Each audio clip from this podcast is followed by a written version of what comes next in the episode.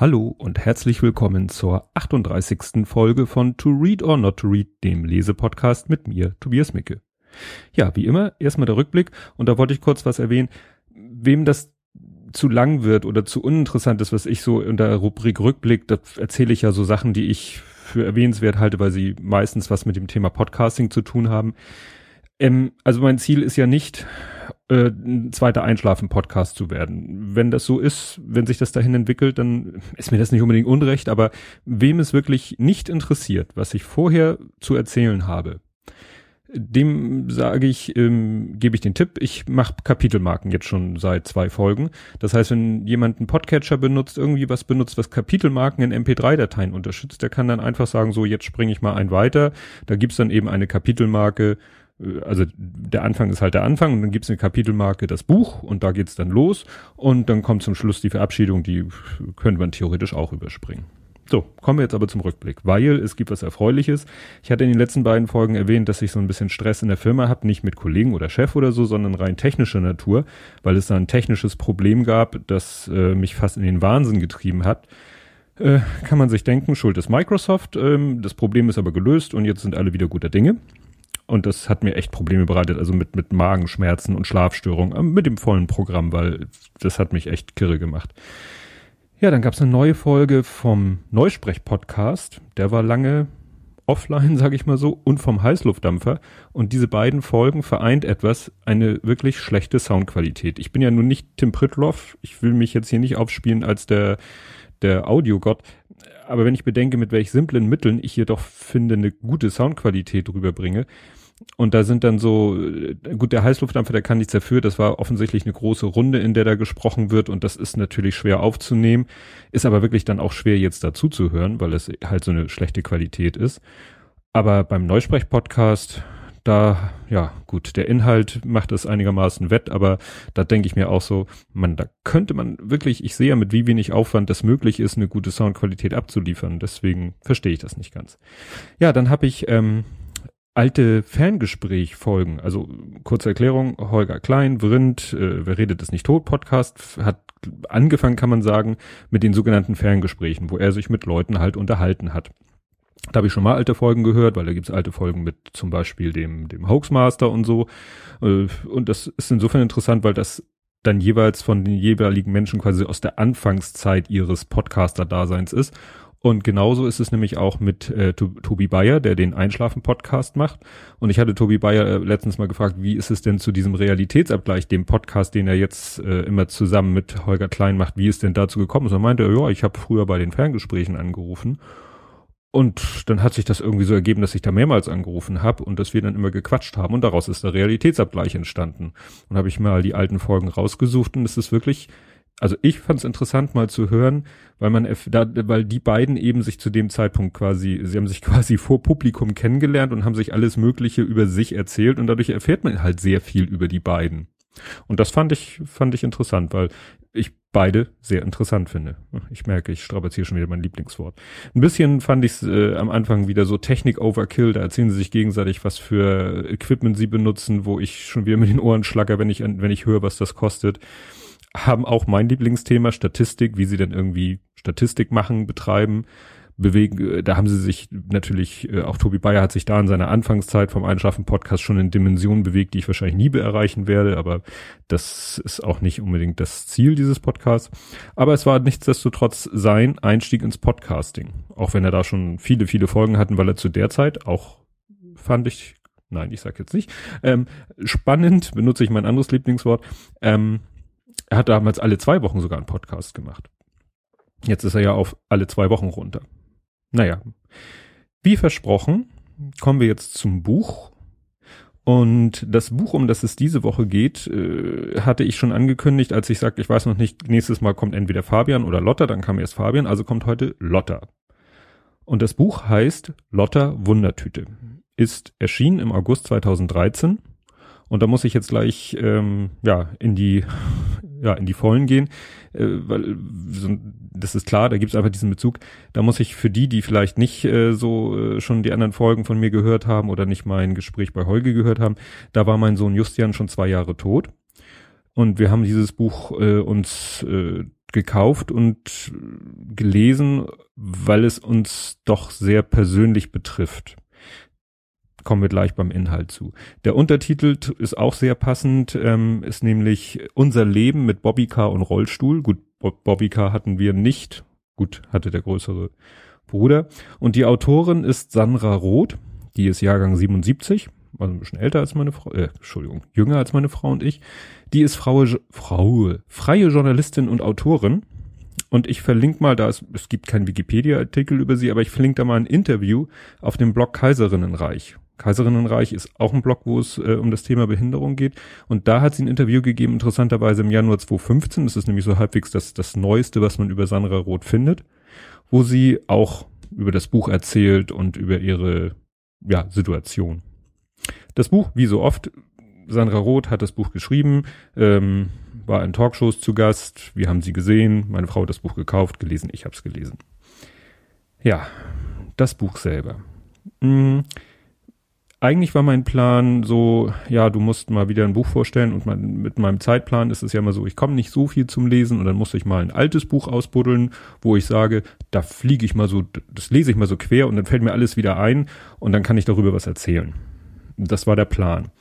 Das Problem ist, ich konnte dieses Buch nicht überfliegen, jedenfalls nicht in dem Maße, wie ich es quasi vorhatte, weil ich immer wieder hängen geblieben bin, weil ich dann irgendwelche Sätze gelesen habe, die mich dann sofort so gefesselt haben und dann, ich habe das Buch so quasi dann doch nochmal richtig gelesen, weil die Lebensgeschichte, die Sandra Roth dort erzählt, doch unserer sehr ähnlich ist, so ähnlich ist, dass es damals wie heute, als ich es zuerst gelesen habe, immer noch wehtut, das zu lesen. Ähm, kurz zu ihrer Lebensgeschichte. Ähm, sie war im neunten Monat schwanger als sie erfahren hat, dass ihre Tochter ähm, ja eine Gefäßfehlbildung im Gehirn hat. Nennt sich Vena Galeni Malformation. Ne, das ist so eine riesen, was heißt riesengroße, also im Verhältnis eine sehr große, wichtige Ader im Gehirn und die war eben falsch geformt. Da war irgendwo Durchlass, wo kein Durchlass sein sollte. Dadurch floss das Blut nicht dahin, wo es hinfließen sollte. Und es, die Ärzte konnten ja auch nicht sagen, was das jetzt bedeutet. Also sie sagten, es kann sein, dass das Kind bei der Geburt stirbt, kurz nach der Geburt stirbt, kann aber auch sein, dass es überlebt und dann mehr oder minder, ja eher mehr äh, behindert sein wird. Und das ist natürlich dann eine Situation, die uns Gott sei Dank erspart geblieben worden ist. Also zur Erinnerung, mein Sohn Justian war schwerst mehrfach behindert, aber die Diagnose kam erst nach der Geburt, deutlich nach der Geburt. Und das hätte man auch niemals während der Schwangerschaft feststellen können. Also es ist nicht so, dass man sagen könnte, ja, mit dem und dem Test hätte man es feststellen können und dann hätte man, hätte, hätte, hätte. Gott sei Dank ist uns das erspart geblieben. Und es hat gerade auf der Berlinale ein Film äh, ne, seine Premiere gefeiert, 24 Wochen, werde ich auch äh, den Wikipedia-Artikel verlinken. Da geht es nämlich genau auch um dieses Thema, dass eine Frau während der Schwangerschaft erfährt, dass ihr Kind das Down-Syndrom hat oder haben wird oder ja, doch hat und dann erstmal zum ersten Mal die Entscheidung treffen muss, behalte ich das Kind oder nicht? Und dann entscheidet sie sich, also oder die Familie oder das Paar, Ehepaar entscheidet sich dafür. Und dann kommt aber sozusagen noch eine zweite Diagnose obendrauf, nämlich schwerer Herzfehler. Und da gerät das Ganze dann doch nochmal ins Wanken. Ja, und bei Sandra Roth war es eben so, dass sie die Diagnose bekam, ja, und sich dann für das Kind entschieden hat, sonst gäbe es das Buch nicht. Und es war dann eben so, dass das Kind geboren wurde und sofort operiert werden musste und dieses Thema Operation ist dann auch wirklich äh, bestimmend, weil immer wieder dieses Kind operiert werden muss und zwar am Gehirn und das ist natürlich etwas, was immer mit Gefahr verbunden ist. Jede Vollnarkose ist mit Gefahr verbunden und jede Operation am Gehirn natürlich erst recht. Ja, sie entscheiden sich für Lotta gegen die Abtreibung, aber das Thema Pränataldiagnostik taucht natürlich immer wieder in diesem Buch auf, weil natürlich auch als Lotta dann da ist und andere Leute von ihr Kenntnis nehmen, immer wieder natürlich die Frage kommt, ja, hätte man, hätte man das wissen können, hätte man nicht. Und wenn man es, und sie kann ja auch, oder sie, wenn sie ehrlich antwortet, muss sie ja sagen, ja, wir wussten es, dann kommt natürlich auch immer so unterschwellig dieses, na ja, und hätte man nicht, hätte man was. Ne? Und dieses Thema ist uns eben, also meiner Familie, meiner Frau und mir komplett erspart geblieben, weil wir immer sagen konnten, nein, man, wir wussten es nicht und äh, man hätte es nicht rausfinden können. Und klar, das macht es ähm, so gesehen leichter.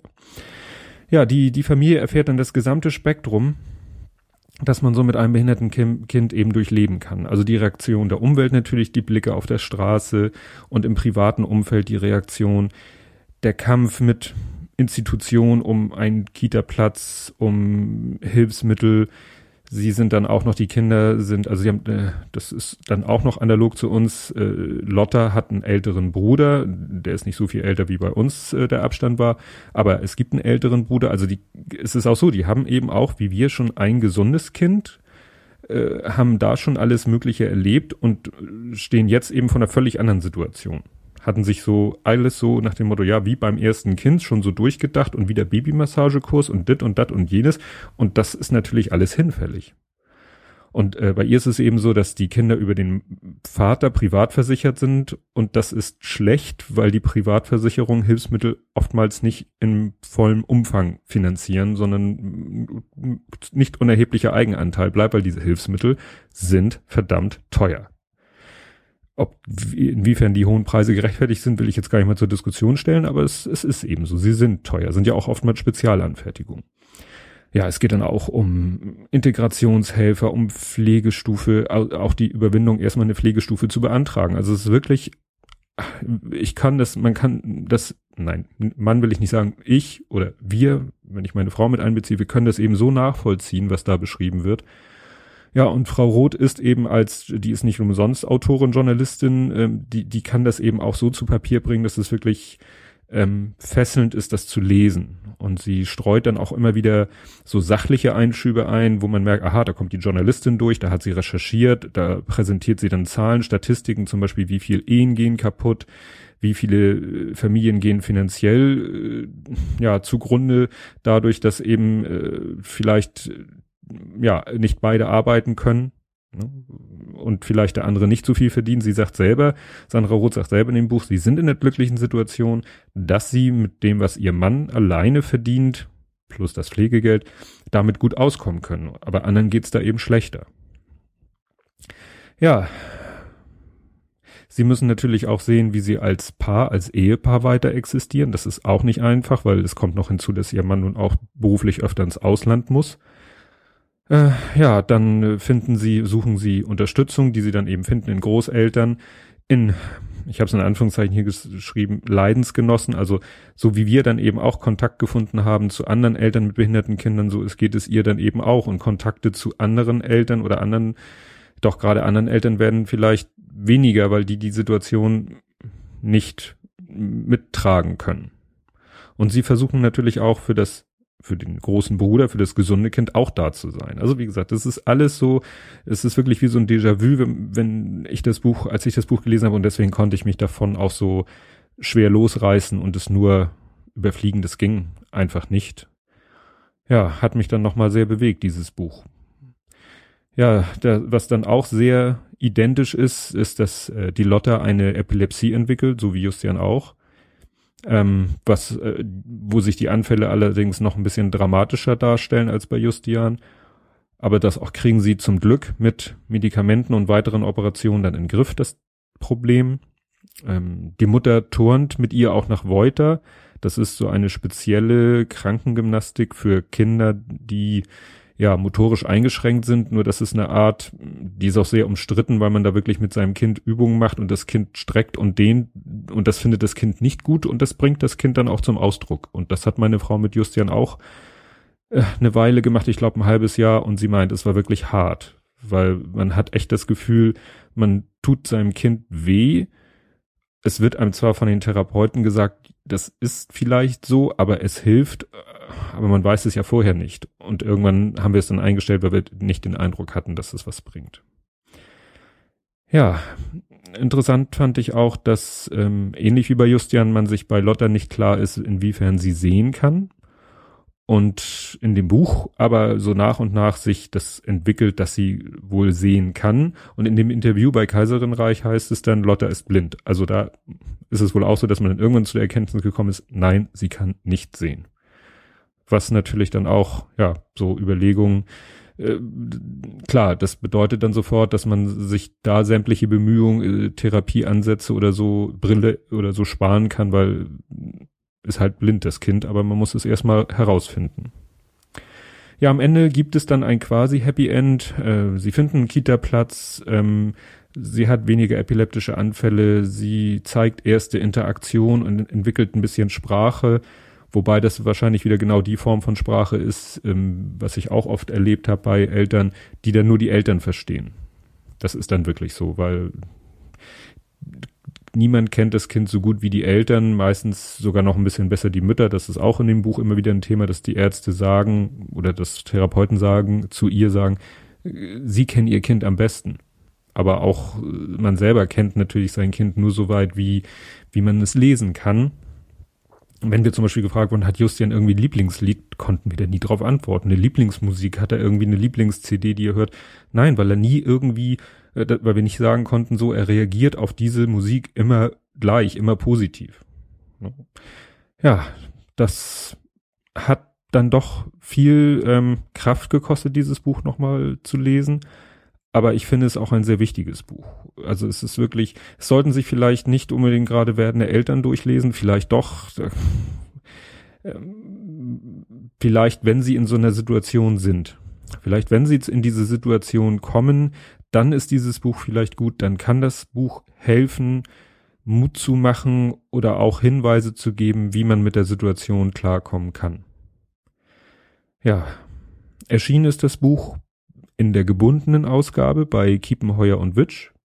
Es gibt auch als Taschenbuch im Fischer Verlag. Da ist, das ist allerdings sehr viel später erschienen. Er ist im Juli 2015 und ist äh, um ein Kapitel ergänzt worden. Also nochmal sozusagen um die Zeit, um die Jahre, die danach vergangen sind, wo dann wahrscheinlich dann auch darauf eingegangen wird, wie Lotta sich dann weiterentwickelt hat und was die Familie noch so alles erlebt hat.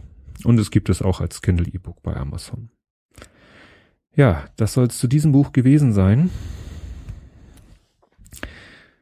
Ja, was jetzt uns ein bisschen ja bevorsteht, klingt immer so negativ. Es ist schwer, schwer zu sagen. Ähm, unser kleiner Sohn hatte am Sonntag Geburtstag. Am Valentinstag ist er geboren und hat dadurch natürlich da auch Geburtstag. Und was das alles immer so ein bisschen hm, macht, ist äh, am 19., also jetzt am kommenden Freitag, hat Justian Geburtstag. Ne, es ist sein, ja, wie formulieren wir das immer? Es ist sein Geburtstag. Es ist sein 16. Geburtstag, aber er wird halt nicht 16. Ja, das werden wir dann wieder begehen. Kann ich vielleicht hinterher erzählen, wie wir ihn begangen haben, diesen 16. Geburtstag, an dem er nicht 16 geworden ist. Und ich weiß im Moment auch überhaupt nicht, welches Buch ich als nächstes vorstellen werde. Ich habe jetzt ein Buch angefangen, bezweifle, dass ich das bis nächsten Dienstag fertig haben werde, aber das werdet ihr sehen und hören, wenn ihr nächste Woche wieder dabei seid. Bis dann. Tschüss.